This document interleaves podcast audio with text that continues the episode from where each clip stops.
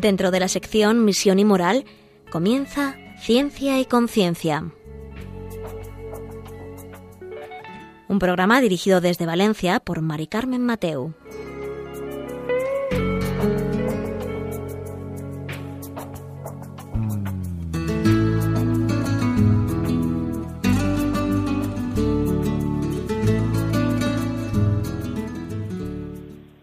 Buenas tardes, queridos oyentes. Aquí estamos un miércoles más en Ciencia y Conciencia, un programa que hacemos desde el Observatorio de Bioética de la Universidad Católica de Valencia. Y como sabéis, y siempre os digo, aquí hoy vamos a tener un buen programa, un gran programa, eh, muy interesante. Eh, bueno, yo creo que nos va a abrir un poco eh, el tema porque parece que, que nos hemos olvidado un poco, porque vamos a hablar de la atención médica al final de la vida, de la eutanasia, de los cuidados paliativos Em, y, digo que es como que se nos ha olvidado un poco porque no hablamos ya de, la eutanasia y es muy grave y, está ocurriendo en España y de forma legal. Entonces, hoy hemos traído a un invitado que nos va a explicar este tema, esta atención médica al final de la vida, para que volvamos a caer en la cuenta de que ahí seguimos, pues dando nuestra opinión y dando la lucha. Ahora enseguida os presento a nuestro invitado.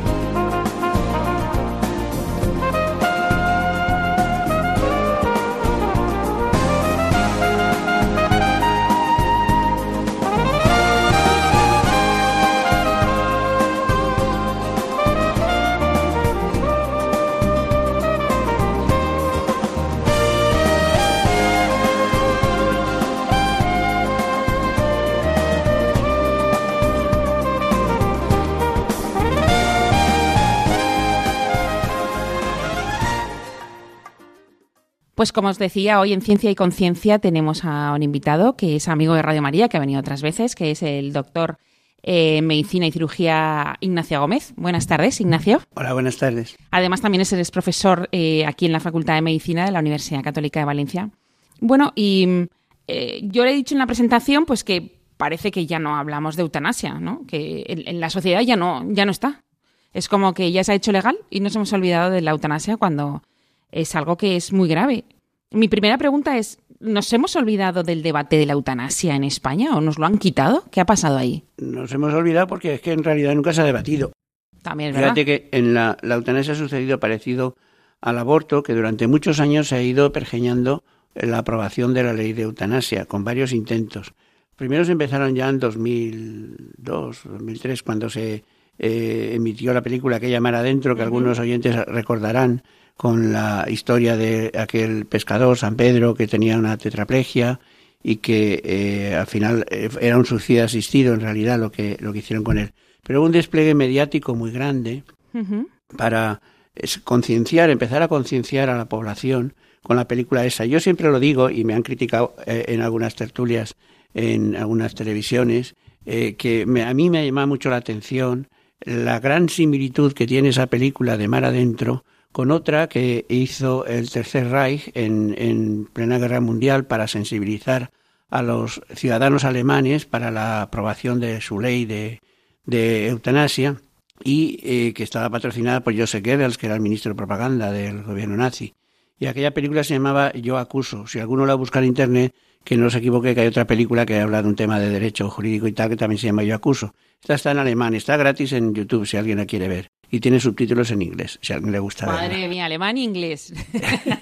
Cuenta una historia muy, muy parecida a la de San Pedro, que es una chica eh, muy maja, pues buscaron actores y actrices, lógicamente, que eran galanes del cine, y que su marido es eh, médico neurólogo. Y esa chica tiene una esclerosis múltiple que sabe que poco a poco es progresiva y va a morir al final. Y entonces le dice al marido, eh, eh, tú no dejarás que yo muera así, ¿verdad? Porque me quieres. Y el marido efectivamente le practica la eutanasia y cuando luego en el juicio, porque estaba prohibido en principio por la ley, era un asesinato, él se defiende diciendo, sí, yo es verdad que la maté, pero la maté por amor, por compasión, porque no podía dejarla ver sufrir, verla sufrir así. Ese, esa definición de eutanasia que sale en la película, con lo cual están trabajando mucho la emoción de la población, no la razón. El hombre es un ser racional, pero ahí están trabajando la emoción, la emotividad de la población. Nadie quiere ver sufrir a un ser querido. A veces preferimos, eh, los que tenemos hijos, preferimos sufrir nosotros mismos que, que no ver sufrir a nuestros hijos. Y cuando nuestro hijo tiene fiebre alta, preferiríamos tenerla nosotros, etcétera, porque ver sufrir a un ser querido es un sufrimiento doble de sufrimiento.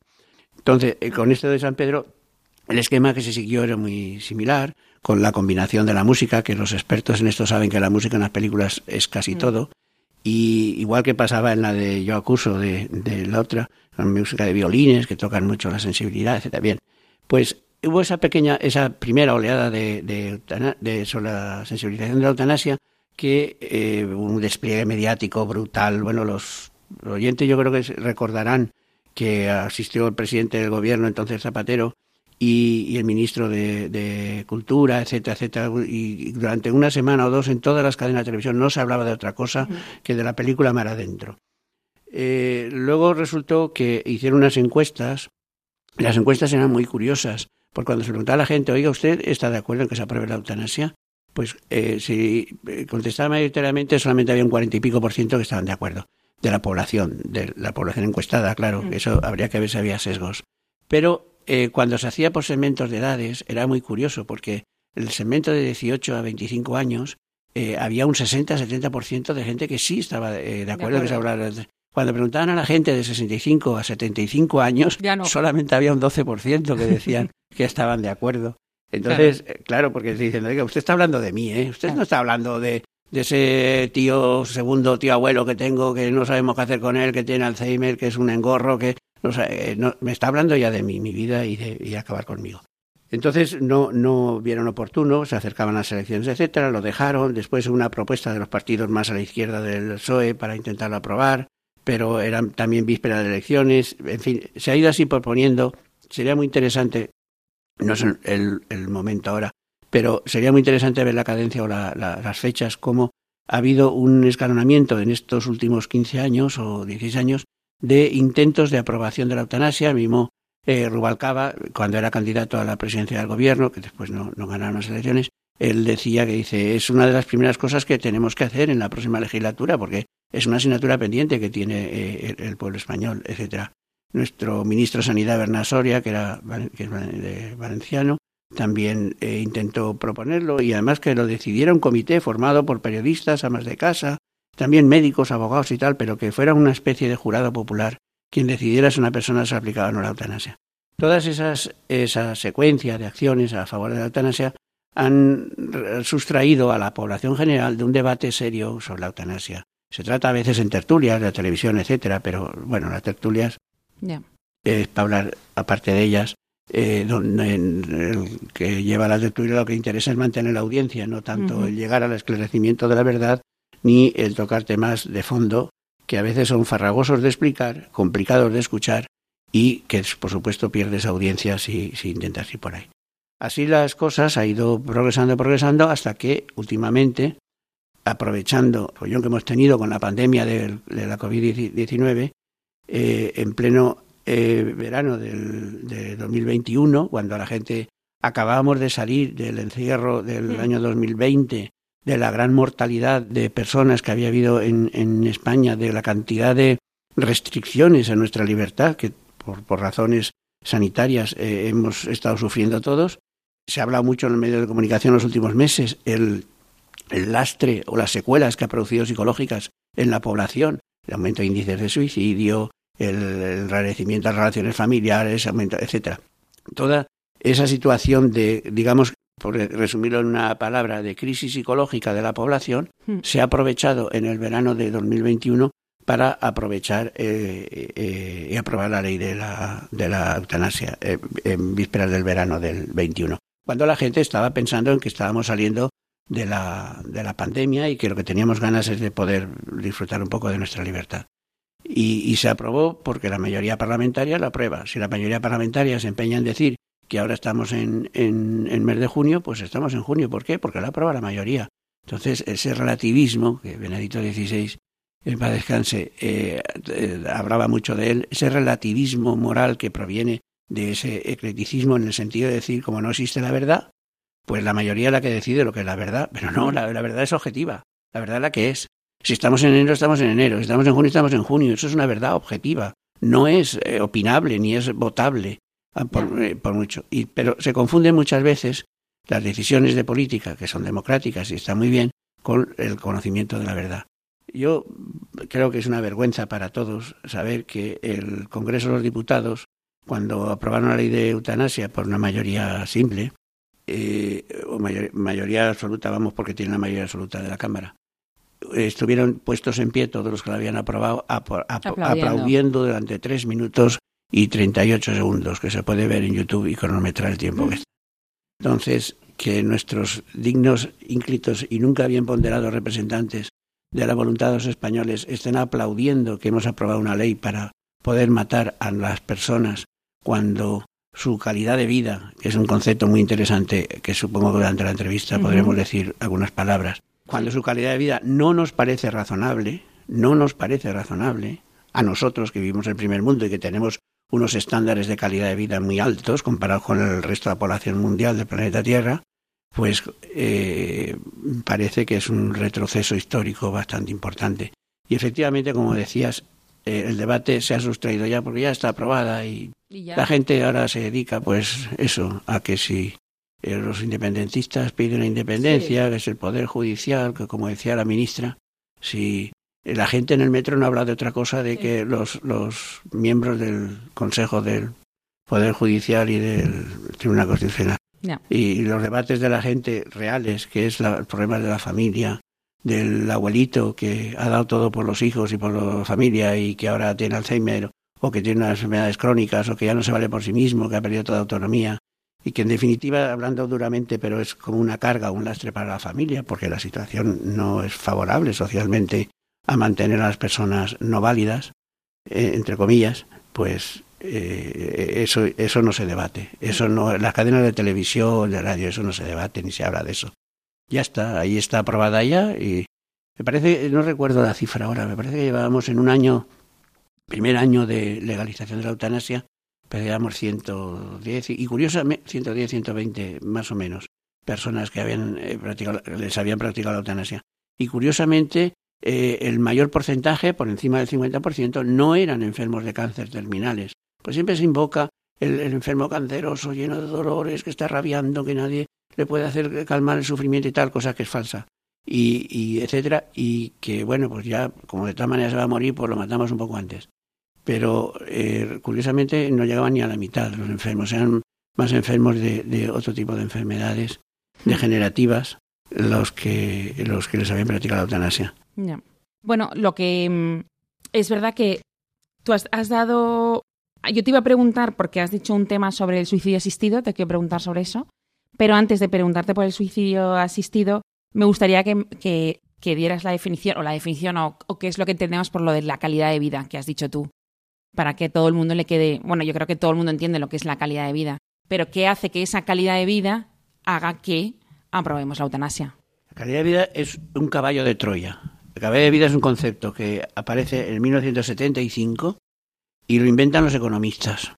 Y en medicina lo utilizamos mucho, bien utilizado, para valorar, por ejemplo, la, por ejemplo, la eficacia de medicamentos. Si tenemos un medicamento que sirve para quitar la inflamación, pero es mucho más caro y tiene más efectos secundarios, y luego resulta que la inflamación de la rodilla no la, no la disminuye más que otro medicamento que ya es conocido, que es más barato y que tiene menos efectos secundarios, efectivamente pues... ese medicamento fuera. No, no mejora la calidad de vida, en el sentido que no mejora la movilidad, no mejora el dolor, no mejorar el, el, el bienestar del, del paciente. Uh -huh. Y ahí está bien utilizado. Pero la calidad de vida se mide por unos cuestionarios. No tenemos un metro o un yeah. litro para medir una medida de capacidad para medir. Entonces, eh, esos cuestionarios lo que valoran fundamentalísimamente, todos, hay muchos en Internet, se encuentran fácilmente cuestionario de calidad de vida y hay, hay muchos. Unos son más largos, otros más cortos en preguntas, pero siempre dan una puntuación según unos ítems. Y el ítem fundamental que utilizan todo es la autonomía del paciente.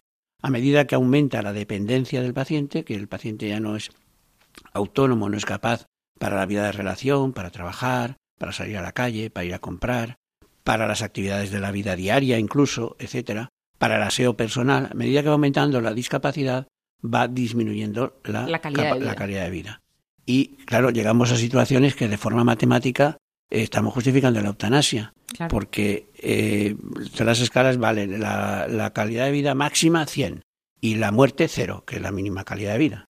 Pero claro, hay situaciones como la tetraplegia, por ejemplo, de la película Mar Adentro, que vale menos de cero.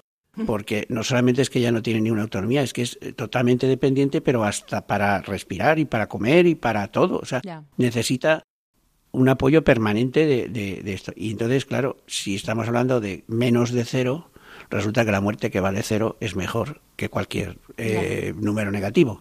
Qué manipulación. La, claro, pero es que el error está en utilizar la calidad de vida. Antonio Machado, que no es dudoso de ortodoxia católica, que no era católico, quiero decir, que no era, que no era en este sentido tendencioso para a favor de la decía que solo el necio confunde el valor y el precio. Es una frase interesante. Y eh, es, aquí lo que estamos haciendo es confundir la calidad de vida con la dignidad de la vida humana. ¿Cuánto vale la vida humana? Hombre, si nos vamos al baremo de de indemnización por lesiones del Código Civil, pues el dedo meñique vale tanto, el dedo pulgar vale tanto, si la mano derecha dominante vale más, etcétera. Y, y, está valorado todo el cuerpo y podemos sacar cuánto vale un cuerpo humano, así por piezas, digamos así. Pero eso es lo que vale el ser humano, no. no. Eso es la indemnización por lesiones que se da. No confundamos las cosas. O sea, ¿cuánto vale una persona? las, las cosas tienen un valor y un precio. Las personas no se hace ya muchos años que eh, la Declaración Universal de los Derechos Humanos, que es el 48, ya dice que, que el ser humano no es, es una persona, no es una, no es una cosa y por lo tanto no se puede comprar, vender, manipular, etcétera, etcétera. Por lo tanto, ese error de calidad de vida se ha metido ahí como un caballo de Troya y es lo que se denomina técnicamente un sofisma, es decir, un silogismo, una, un razonamiento que tiene apariencia de verdad, pero que tiene trampas como el caballo de Troya y una persona tiene calidad de vida ya no es persona, es menos persona. Llega un momento que ya su dignidad de persona es tan negativa que ya no se le puede considerar persona, como hemos hecho con la persona antes de nacer, que como no ha nacido no lo consideramos mm. persona. Y hacemos lo mismo también con según qué tipo de enfermedad tenga. Nos estamos yendo un poco a lo que el obispo von Galen, el león de Munster, estuvo luchando en la Segunda Guerra Mundial contra la eutanasia nazi y que la paró, la paró realmente. Pues sí, me, la verdad es que, bueno, tenemos que parar un momento para, para pensar todo esto que, que, nos has dicho y sobre todo eh, ayudar a reflexionar y enseguida estamos con vosotros ahora mismo.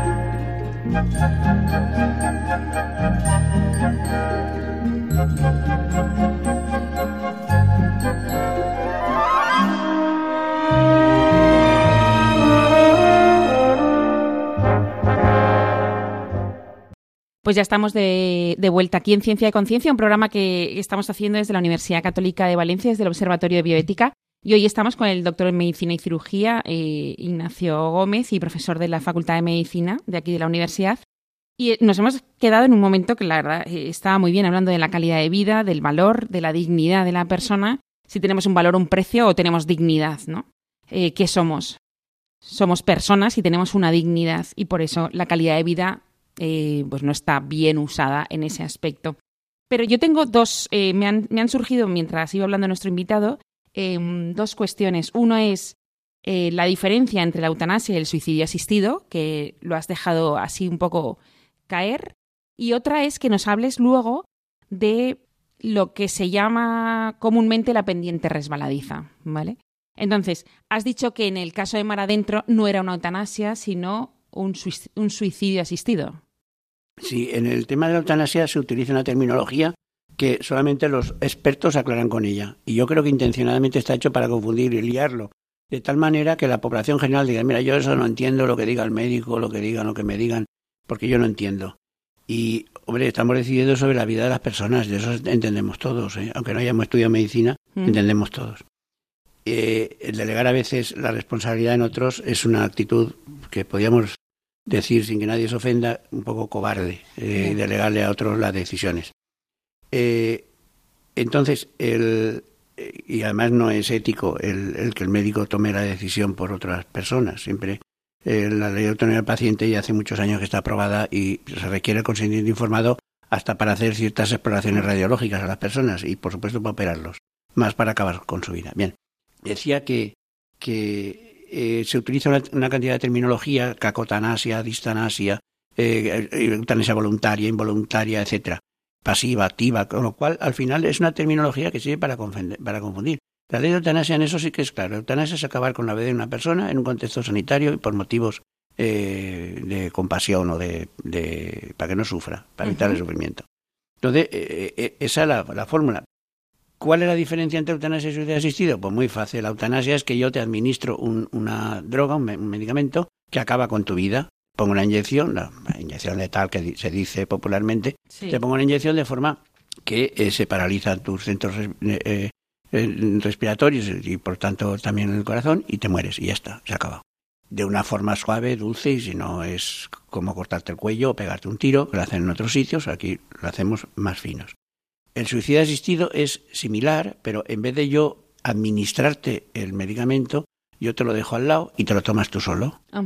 Entonces, eh, eso desde el punto de vista legal es una diferencia brutal. Con San Pedro, con Ramón San Pedro de la película, lo que hicieron en la realidad fue eso. Le dejaron en un vaso el medicamento con una pajita para que él la absorbiese y lo firmaron para que no pudieran acusar a la persona que le había dado la droga de que le había matado. Él se la había tomado porque había querido y lo manifiestas en la grabación, etcétera. Entonces, la diferencia desde el punto de vista legal, como digo, es muy importante y desde el punto de vista ético y moral es exactamente lo mismo, es ayudar a una persona a acabar con su vida. Hay muchas formas de acabar una persona con su vida no necesita el concurso de los médicos. Una de las cosas que nos quejamos los médicos y los colegios de médicos han, lanzado la, esto las campanas al vuelo y decir esto no puede ser así es por qué se quiere, entre comillas, pero sin comillas, eh, obligar a los médicos a participar en, estas acciones. Cuando una persona estudia 11 años una carrera para ayudar a la gente a vivir mejor, hmm. a, mantener o a mejorar su salud, y si, si, la, si la ha perdido, a recuperarla. No, no para acabar con la vida de una persona. Para acabar con la vida de una persona no hace falta estudiar medicina. O sea, es muy fácil. Matar a una persona lo vemos, desgraciadamente, con, con frecuencia en, en muchos sitios. Entonces, esa participación del médico dice, porque es que para que no sufra, hombre, estamos hablando de acabar con la vida de una persona, o sea, hay muchas formas que se le puede, eh, a una persona se le puede, se le puede matar, el que quiera matarla, y allá él. O sea, pero siempre ha sido matar a una persona y matar a una persona. Ah, si lo hace un médico, no, porque es un contexto sanitario, es para que no sufra. Carga emocional, estamos hablando de las emociones, no estamos hablando de la razón. No estamos claro, pero una de las cosas que dicen es, es que él se suicidaría, pero no puede.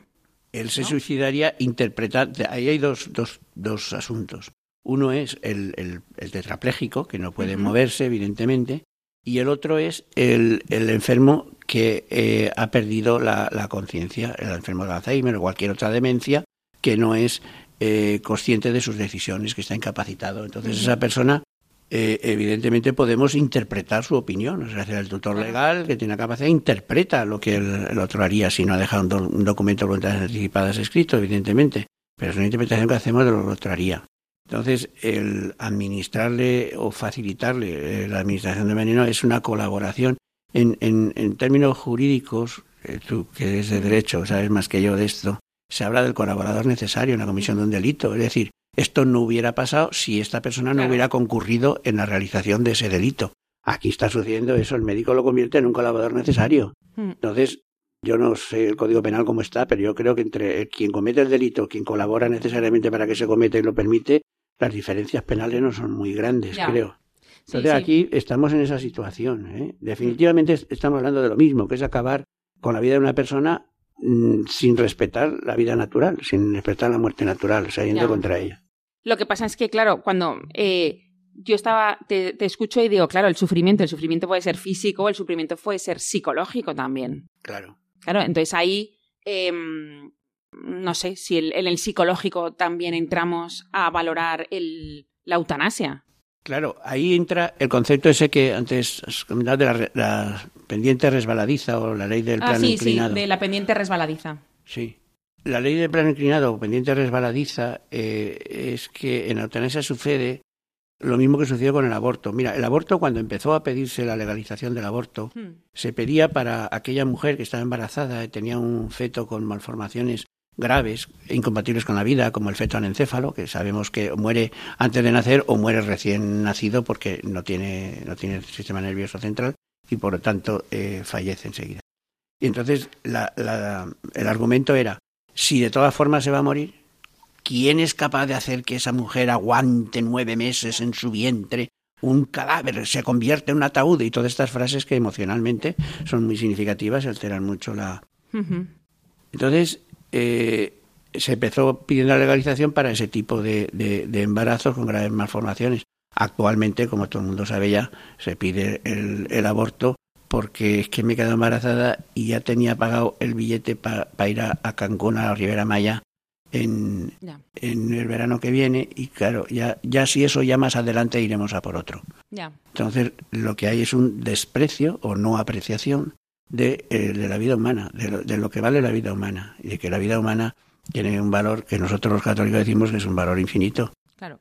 Pero entonces con la eutanasia está pasando lo mismo, con la ley del plano inclinado. O sea, se empieza pidiendo eutanasia para grandes sufrimientos físicos que son refractarios a todo tratamiento, que eso habría que hablar despacio, que es esa refractariedad hoy día. Yo pongo muchas veces el ejemplo, es decir, es que hay dolores que no se pueden calmar con nada. Digo, vamos a ver, cuando una persona tiene una tumoración o una enfermedad en el cerebro y le tienen que operar el cerebro, le hacen un agujero en el cráneo, una trepanación, para poder llegar a la zona donde está y, y hacer ablación del tumor o lo que sea. Vale, cuando a esa persona la operan, ¿le hacen daño? ¿Está, está rabiando de dolor? No, no se entera, está quieta en la cama, no le duele nada. Cuando nos damos un golpe en la cabeza contra la pared, contra un pilar, ¿verdad que nos duele muchísimo y nos sale un chichón? Entonces quiere decir que hay remedios que hacen que una persona que tiene una lesión muchísimo más grave que darse un golpe contra la pared en la cabeza y le están cortando un trozo de hueso para acceder dentro y tal, no le duele. Luego hay remedios para que no duela. Entonces, si somos capaces de utilizar, y la anestesia, las técnicas de anestesia hoy día son muy fuertes, somos capaces de quitar a una persona el dolor hasta en los grados más máximos de dolor físico, si somos capaces de eso, podemos hacer con que el enfermo tenga un cáncer, tenga lo que sea. Luego eso del dolor refractario a todo tratamiento, podemos llegar a la sedación terminal, que es una técnica que se utiliza y que la, Iglesia Católica la permite y todas las religiones la permiten perfectamente, porque no estamos hablando de acabar con la vida de una persona, estamos hablando de administrar una suficiente cantidad de medicamento, la necesaria para acabar con el, con el dolor que tiene. Aunque eso, y estamos hablando en frases ya de Pío XII, no estamos hablando ya de, de, de después del concilio, aunque eso produjese un acortamiento de la, de la vida del individuo por el grado de sedación que tenía. O sea, decir que, estamos hablando de morir, humanizar la muerte. Eh, esto es humanizar la muerte, no acabar con la vida de una persona. Son dos conceptos distintos. Pero como digo, todos estos términos se mezclan. Mm. Y como, no hay un debate serio, pues racional, sino emocional, pues ya estamos. Como el, eufemismo este de ayuda médica para morir, ¿no? O sea, claro, es, es asistido. Claro, la ayuda médica. Eh, ¿Crees que mm, eutanasiamos o, se, o la ley deja eutanasiar, por así decirlo, a cualquier persona? Em, la ley de eutanasia en España marca unos límites a la, a la práctica de eutanasia, de unas condiciones que tiene que tener el enfermo, sea una enfermedad irreversible, un gran sufrimiento, etcétera, etcétera. Pero, perdón por ser reiterativo con la pendiente resbaladiza, pero es que es la madre del cordero. ya, ya, ya. Eh, así ha empezado la eutanasia en todos los lados. Ya. O sea, eso que comentamos del aborto, que se empieza pidiendo el encéfalo y ahora es para que no me fastidie las vacaciones, lo mismo sucede en la eutanasia. En Holanda, que está aprobada la eutanasia desde 1990 y algo, eh, ha sucedido exactamente eso. En Bélgica, que la aprueba en 2002, está sucediendo lo mismo. Y en todos los países donde se aprueba la eutanasia antes que en España, que por cierto, hemos sido el quinto país del mundo, que tampoco es una necesidad urgente por lo visto en la, en la humanidad. Sí. Eh, digo que en todos los países donde se aprueba la, la, eutanasia, ha empezado así, pidiendo la eutanasia, como en España, legalizando la eutanasia para el enfermo un sufrimiento irresistible, eh, terminal, con corta esperanza de vida, etcétera, etcétera, etcétera. Y actualmente pues se llega a la eutanasia porque ya no tengo ganas de vivir, simplemente. Tengo una depresión, no tengo ganas de vivir, esta vida es un asco, mi mujer me ha abandonado, mi marido se ha ido con otra, mis hijos viven en otro sitio, ni vienen a verme siquiera, yo tengo una enfermedad crónica, no puedo moverme casi, esto es un asco vivir así, para vivir así mejor, morirse. Entonces, eh, se está pidiendo la eutanasia, sí, en, en, en Holanda ya hay una petición de que se apruebe la eutanasia simplemente con el único, igual que el aborto, el argumento es no me da la gana tener el hijo, y hasta la semana 14 puedo hacerlo sin dar explicaciones, pero aquí igual no me da la gana vivir, punto. No tengo que dar explicaciones. La vida es mía y hago con ella lo que me da la gana. Es otro, otro error interesante. Eh, ya en 2016 ya ha habido un caso de, de, yo no sé pronunciar el holandés, no sé hablar flamenco, el Markland Dekrik o algo así se pronuncia, que era un hombre de 41 años que en, el, en la reunión que hizo el hermano explicaba que tenía dos hijos y que era un enfermo alcohólico. Y entonces el hermano explicaba que le habían practicado la eutanasia porque el alcoholismo es una enfermedad. Y su hermano Mark estaba harto ya de sufrir, no podía más. Ya había ido ocho o nueve veces a rehabilitación, en varias técnicas de rehabilitación y clínicas, etcétera, y había vuelto a recaer, a recaer. Y ese alcoholismo le parecía una degradación humana terrible y un, y un sufrimiento moral tremendo, tremendo. La única forma de acabar con ese sufrimiento era la eutanasia y en julio de 2016 pues acabaron con su vida y ya está. Pero es una barbaridad. Sí, pero es que esa es la ley del plano inclinado. El plano inclinado se dice así porque si tenemos una pendiente y dejamos un balón arriba, el balón va cayendo y necesariamente cayendo cada vez a mayor velocidad. Por eso al final la eutanasia se pide, y, y, ya digo, hay una propuesta de eutanasia en Holanda para pedirla simplemente porque ya no quiero seguir viviendo. Y punto. Entonces, como decía von Halen, el, obispo este de León del Muster, decía, eh, actualmente están eh, cargándose a los, o están matando a los discapacitados, a los, a los enfermos mentales, a los enfermos crónicos, etcétera, etcétera. Después será a los que eh, han sido mutilados por la guerra, etcétera. Luego vendrán a por nosotros. Entonces ya no tendremos nadie que nos defienda. No podemos dejar que esto. Esa es la pendiente resbaladiza, o sea que denunciaba el este. Y esa es la realidad. O sea, es un desprecio a la vida humana que forma parte de esa cultura de muerte que decía Juan Pablo II, que en la que nuestra sociedad está desarrollada y avanzada, está inmersa. Está tan inmersa que cuando hablas a alguien de cultura de la muerte no sabe ni lo que es. Porque ha vivido a lo mejor entre, entre esa cultura. Pues como veis, eh, eh, os había dicho al comienzo del programa que iba a ser muy interesante y así está siendo el, el programa. Em, ahora vamos a escuchar un poco de música para, para desestresar un poco, porque luego va a venir una parte bonita, una parte sobre la atención médica, ¿no? ¿Qué vamos a hacer la atención médica al final de la vida y qué cuidados podemos darle a, a estos enfermos y a estas personas?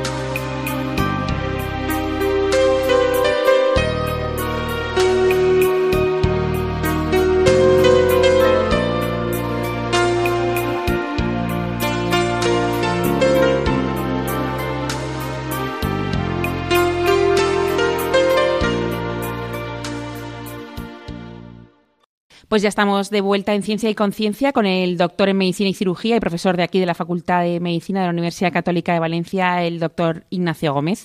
Y hoy, como les he dicho al principio, estábamos hablando sobre la atención médica al final de la vida y de eso vamos esta tercera parte, ¿no? Porque hemos visto la eutanasia, la ley, em, eh, si se nos ha quitado, por así decirlo, parte del debate, no hemos debatido lo suficiente en España, qué era la pendiente resbaladiza, la ayuda médica para morir, el suicidio asistido, o sea, mucho, hemos hablado mucho y yo creo que bien, porque mm, nuestro invitado nos ha ido dejando muy claros los, los conceptos, incluso algún caso práctico, ¿no? Por así decirlo, que, que hemos visto que ha sucedido.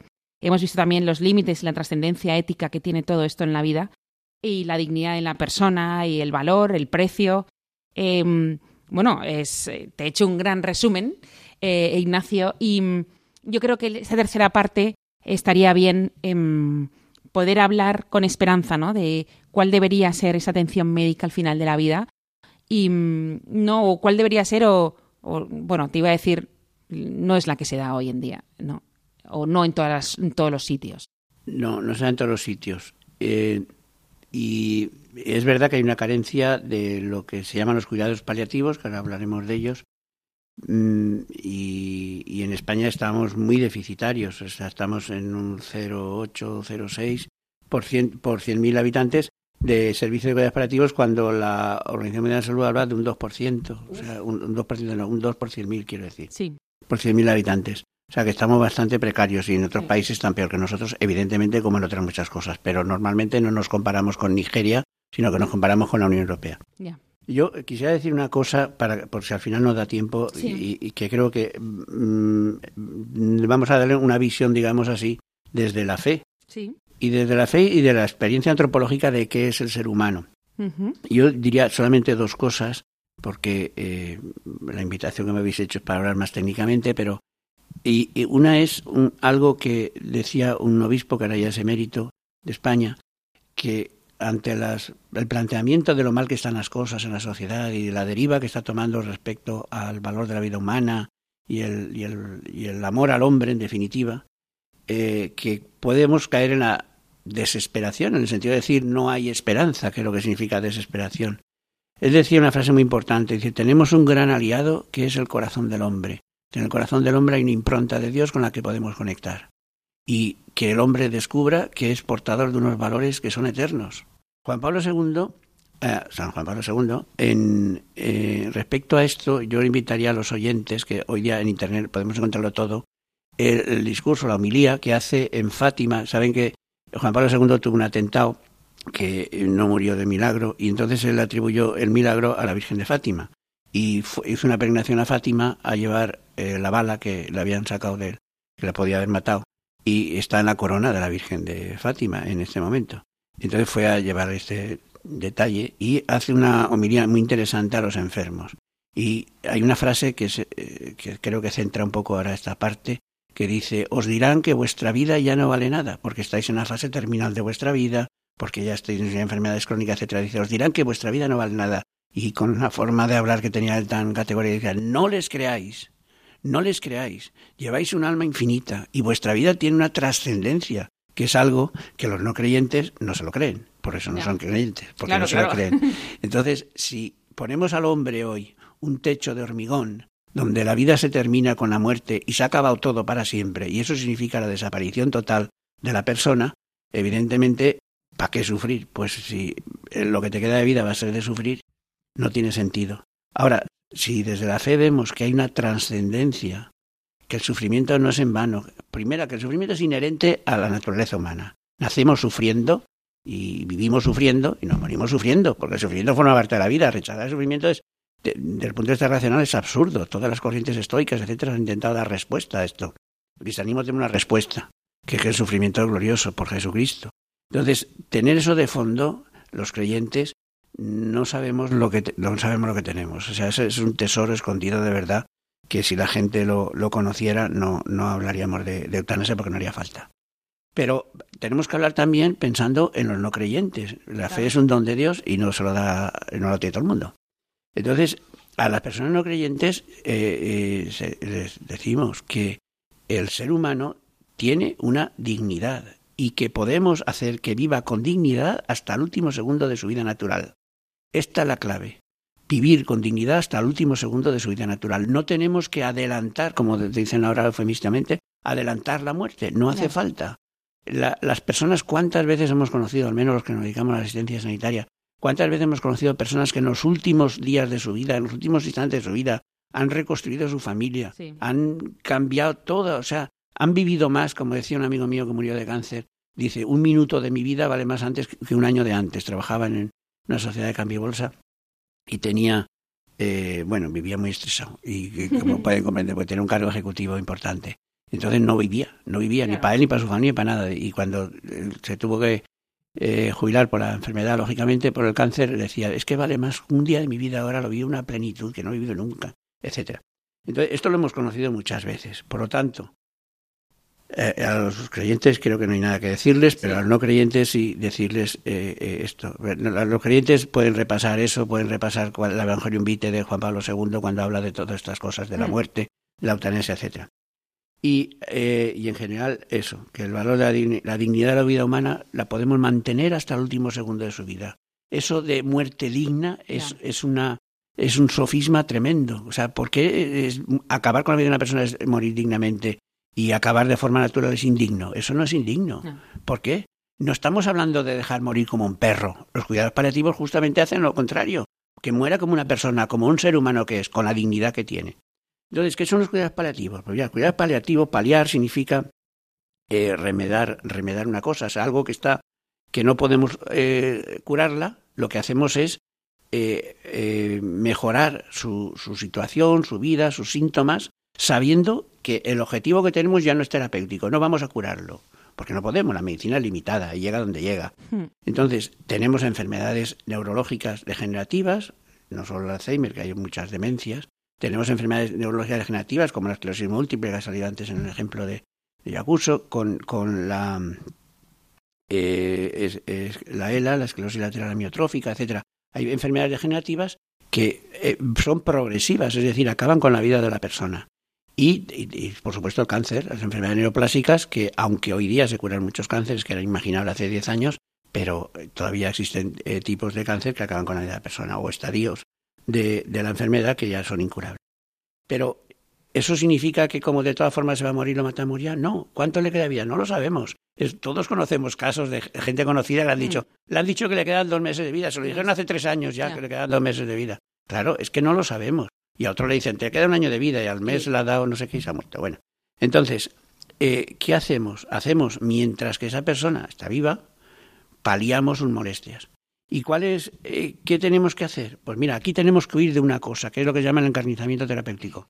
Hay gente, recuerdo una conversación con un compañero, que le dije, parece mentira que sea médico, porque si tú piensas así, la gente que no estudia medicina, ¿qué pensará? Un tío suyo que había muerto dice, es que si no hay eutanasia, encarnizamiento terapéutico. Encarnizamiento terapéutico yo me empeño que esta persona no se muere. Rabie o no. No. Es que justamente estamos hablando de que no puede morir como un perro. Claro. El encarnizamiento terapéutico se hace muchas veces por razones económicas y políticas, etcétera, con algunas personas. Que es eh, operarle sin, innecesariamente, lo que se llaman tratamientos fútiles que no sirven para curar nada y que sí que tienen otras connotaciones, como digo, económicas o políticas pero eh, que, decir este enfermo no se muere, lo mantengo con vida como sea, aunque sea intubado, sea como sea y tal. Eso no son cuidados ordinarios. La, la Congregación para, la, para los Agentes Sanitarios de la, de la Santa Sede tiene una carta a los agentes sanitarios que está también en Internet y es gratuita y se puede leer. Es un poco larga, pero se puede leer solo el apartado de, de la muerte, que es que cuando habla de la muerte, y explica muy bien cuáles son los cuidados ordinarios. Cuidados ordinarios no es intubar a una persona y hacer una traqueotomía y tener una UCI hasta que se muera. Eso no es ordinario. Es una muerte tecnológica o, mecánica que, que, la persona vive aislada de su familia, etcétera, etcétera, y muere eh, aislada. Si le preguntamos a la gente, y se ha hecho en las encuestas, ¿usted dónde desea morir? Yo deseo morir, 80%, ¿eh? Deseo morir en mi casa, rodeada de mi familia. Eso es lo que contesta el 80% de las personas mayores de 65 años en encuesta. Está publicada en el British Medical Journal. Y sin embargo, la realidad es que un 75-80% de gente, y yo diría que en España más, mueren en los hospitales. Ya. Y, si, y su familia está quien está. Ya. Entonces, eh, la, la, los cuidados, como digo, los cuidados ordinarios, cuidados mínimos que toda persona merece, que no buscan prolongar su vida, que lo que buscan es darle la mayor atención posible al final de su vida y que viva bien. Son, lo primero, el dolor, quitarle el dolor. Mira, yo lo digo muchas veces, una ampolla morfina no llega a un euro, vale menos que un café. No estamos hablando de un problema económico, estamos en un problema de cariño, de atención. No podemos aceptar que todavía hoy en España un 25% muera con dolor. Es que estamos hablando de, de, de, de, que hay una falta de interés o de cariño por esas personas. De compasión. De compasión, entendido la palabra compasión de padecer con y no de tener piedad como que es un, un ser de, de, segunda categoría. Donde lo primero es el dolor, quitarle el dolor como sea. Es que tenemos que llegar a la sedación terminal. ¿Es lícita? Volvemos otra vez a la manipulación semántica. Manipulación semántica, sedación terminal, que yo te meto una dosis de medicación que acaba con tu vida. ¿Eso se llama eutanasia? Ahora, yo te voy dando una dosis progresiva de medicación, de morfina, de otros medicamentos, etcétera. Yo te voy dando una dosis de medicación, se utilizan cócteles líticos normalmente de combinación de varios medicamentos. Yo te voy dando una dosis. Eh, los, todos los medicamentos, y esos más todavía, tienen un efecto que es la taquifilaxia, que cada vez necesitamos más dosis y más frecuentes para obtener el mismo resultado. Entonces yo voy subiendo la dosis, voy subiendo la dosis. Llega un momento que esa medicación produce somnolencia. Y, se le dice al enfermo, se le avisa, se le explica, mira, tú ahora te vas a estar dormido, pues de vez en cuando te dormirás una hora, cada tres horas o cuatro, después cada vez te irás durmiendo más rato. Al final te tendremos que dar una dosis que no te vas a despertar, porque en el momento yo te baje la dosis vas a empezar a tener mucho dolor intenso. Y no puedo permitir que tú mueras como un perro rabiando de dolor. Eso no lo vamos a permitir. Vamos a estar a tu lado. Es una cosa muy importante, que el médico diga al enfermo, igual que te he cuidado durante tu vida antes de la enfermedad, te voy a cuidar hasta el último minuto de tu vida. Voy a estar a tu lado, te voy a dar todo lo que necesites, te voy a quitar el dolor. No te preocupes, pero llegará un momento que no. Vete planteándolo, porque eso sucederá dentro de dos semanas o de tres. Despídete de tu familia. Si tienes que hacer testamento, lo haces. Que sepas, que seas consciente de que tu vida se va a terminar. Y no se va a terminar de una forma brusca, para no la carguemos, sino que va a ser un tiempo de reflexión.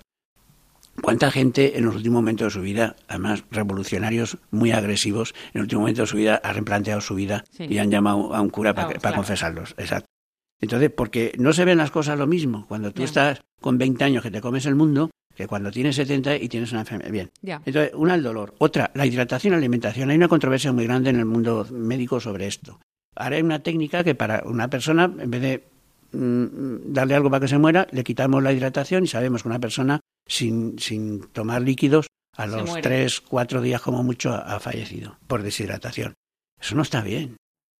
Otra cosa es que está en la fase de agonía. La fase de agonía la llamamos a un día, dos días, tres días antes de morir, que es una fase que ya está enfermo casi siempre inconsciente, con agitación, etcétera. Una cosa es ahí quitarle el gotero, eh, eh, que total, estamos hablando de unas horas y ahí no le pasa nada al enfermo. Se muere igual cuando se tenía que morir.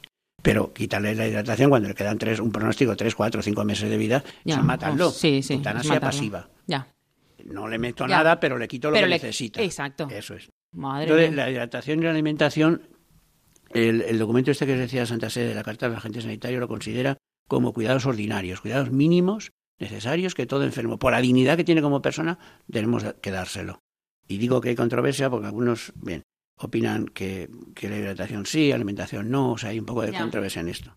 Hoy día podemos alimentar, alimentar no quiere decir comer bocadillos, un enfermo a veces no puede deglutir y se le pueden dar geles, etcétera, y a veces ni siquiera puede deglutir geles, pero por, por gotero, por venoclisis se le puede dar, se le puede eh, dar eh, glucosa, etcétera, sustancias que le mantienen bien. Otra cosa muy importante, sobre todo algunos tipos de cánceres, el, la disnea, el ahogo, que no pueden respirar. Intubar a un enfermo, eso es un cuidado extraordinario, eso no hay que hacerlo necesariamente. Pero a veces ayuda muchísimo el simple aporte de, oxígeno, que enriquece un poco el aire que respira con esas gafitas que se ponen en la nariz. Y simplemente es el enriquecimiento de oxígeno que le permite al enfermo hablar, relacionarse, etcétera, le mejora mucho. Estar hablando, viviendo, ahogándote, es muy desagradable. Otro aspecto muy importante, las náuseas o vómitos incluso, que tenemos medicación, es verdad que es bastante más cara que eh, la metocopramida, que es el, el famoso, sin, hacer, sin hacer publicidad, pero es muy conocido. Eh, que es mucho más caro que eso, pero bueno, para estos enfermos se lo merecen. Claro. Y, y que le quitan los etcétera. Y luego atender otras necesidades. Y sobre todo una muy importante, la ayuda psicológica. La ayuda psicológica hay una psiquiatra, se llamaba Elizabeth Cooler Rose, que describió las fases de, de, del afrontamiento de la muerte, cuando una persona entiende que primero hay una fase de negación, esto no puede ser, se han equivocado, le han mandado la placa de otra persona, etcétera. Después hay una fase de, negociación, llama ella, donde el enfermo negocia, si me curo, iré andando hasta Lourdes, si me curo, daré no sé cuánto, no sé qué. Es una fase de negociación que es una forma de no aceptación todavía. Luego hay una fase de rechazo, de eh, las fases son más o menos largas algunas personas evidentemente de su experiencia de vida etcétera. Hay una fase también de, de hundimiento de depresión es muy importante. Es que el enfermo pide la muerte pide que lo maten. Si está en la fase de depresión todo enfermo depresivo desea morirse. el sufrimiento interno que lleva la única forma que va a acabar con eso muriéndose. Pero hombre por favor seamos humanos toda la gente que tiene depresión. A mí me hace mucha gracia eh, eh, eh, que sacamos unas leyes para prevención del suicidio, porque está suicidando más gente que muere por muere más gente por suicidio que por accidente de tráfico en España ya estos últimos años. sacamos una ley para prevención del suicidio y por otro lado estamos aprobando el suicidio asistido. De, aclare usted qué es lo que quiere y ya está, bien. Pues entonces eso es muy importante en esa fase de depresión. Y luego hay una fase ya o de aceptación o de resignación, diciendo, bueno, me ha tocado a mí, no tengo más remedio, o de aceptación.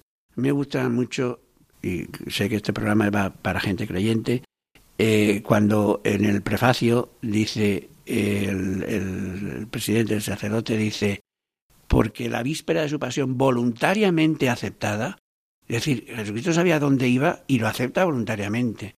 Entonces, no lo mismo aceptar que resignarse. Jesucristo no dice en el huerto me ha tocado esto y qué vamos a hacerle, para eso he venido porque vamos a hacer, no tiene una lucha tremenda, tremenda. Dice el Evangelio que suda sangre. O sea que es un fenómeno eh, fisiológico muy interesante analizar eso. Sudar sangre es un nivel de sufrimiento muy alto. Pero, pero lo acepta. Lo acepta. Entonces, ¿es posible? Hombre, un cristiano sí. El cristiano es el que vive con Cristo y tiene, y tiene fe y vive, vive Cristo en él. Y, si Jesucristo ya lo ha hecho una vez, lo puede hacer tantas veces con tantas personas como sea necesario. Pero para el no creyente que venimos siempre, esa base de resignación, apoyo psicológico. Claro. Los psicólogos tienen, tienen eh, el, siempre hablamos o hablamos frecuentemente de la logoterapia. La logoterapia es una técnica psicológica que nace de un psiquiatra que se llama Víctor Frank. hay un librito, si alguien lo quiere leer, es muy corto, se lee enseguida, que se llama El hombre en busca del sentido.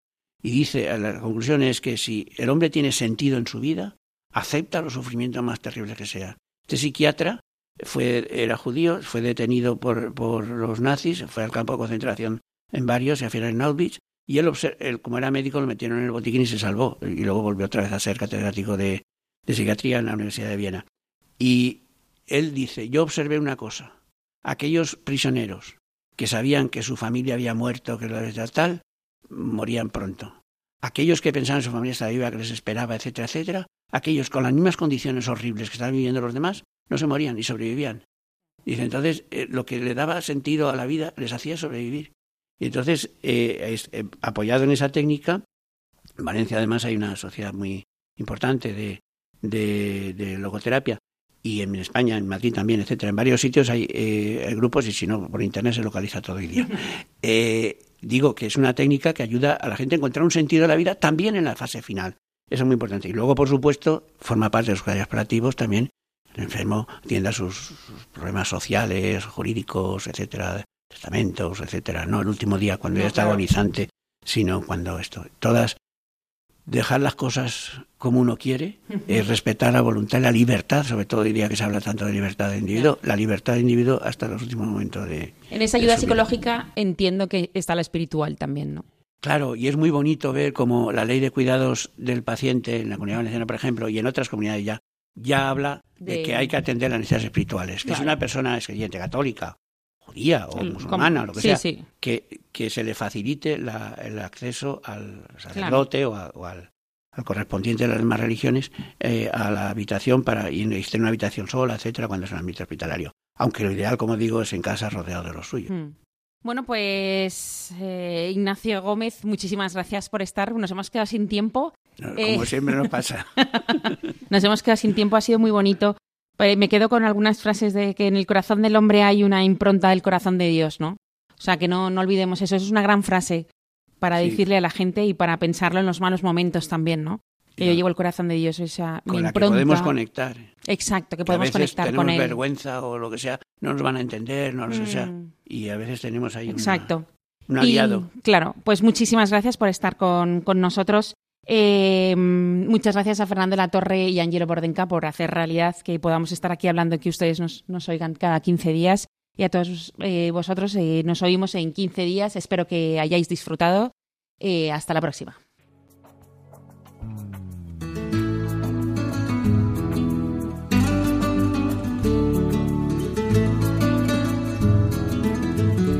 Finaliza así en Radio María Ciencia y Conciencia, un programa dirigido desde Valencia por Mari Carmen Mateu.